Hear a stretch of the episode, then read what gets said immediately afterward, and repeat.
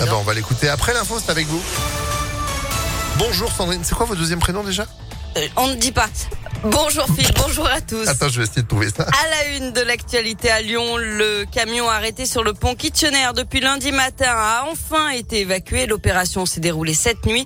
Les autorités lui ont fait prendre la route de Brigné, puis la 450 où il a pu redescendre sur l'aire de Fézin pour rejoindre la 46 Sud et enfin la 6 en direction de Paris.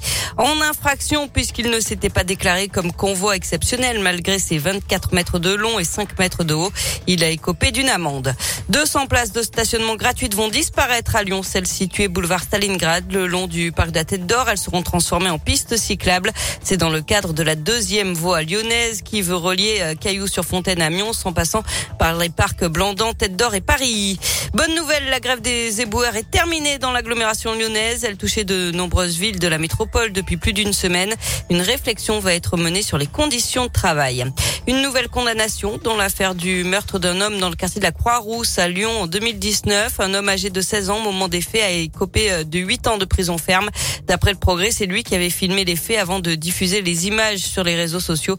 Deux autres hommes avaient déjà été condamnés à 13 et 20 ans de réclusion, mais les actes de torture et de barbarie n'avaient finalement pas été retenus à leur encontre. 500 000 paquets de cigarettes de contrebande saisis. Ils étaient destinés au marché lyonnais. Ça représente 10 tonnes de tabac illicite découvert dans un camion polonais en provenance de Belgique. Il a été intercepté en début de semaine dernière par les douaniers sur l'A6 à hauteur de Saint-Rémy en Saône-et-Loire. Valeur de la marchandise estimée à 5 millions d'euros. Le chauffeur a été condamné à 15 mois de prison. Le sport avec du tennis et le nouveau bras de fer légendaire entre Nadal et Djokovic hier soir en quart de finale de Roland Garros et c'est l'Espagnol qui s'en est sorti en 4-7 et plus de 4 heures de jeu. En basket, les Lyonnes dos au mur. Elles sont menées 2-0 en finale du championnat féminin après leur nouvelle défaite à Bourges hier 78 à 62. Victoire impérative donc samedi à Mado Bonnet. Du côté des garçons, l'Asvel débute ses demi-finales des playoffs face à Dijon. Première manche à l'Astrobal ce soir à 20h. Et puis en foot, dernier match de la saison ce soir pour les filles de l'OL. Déjà sacrée championne de France, elles reçoivent ici les Moulineaux à 20h45. Enfin, il a filmé la ville de son enfance, l'a sublimé.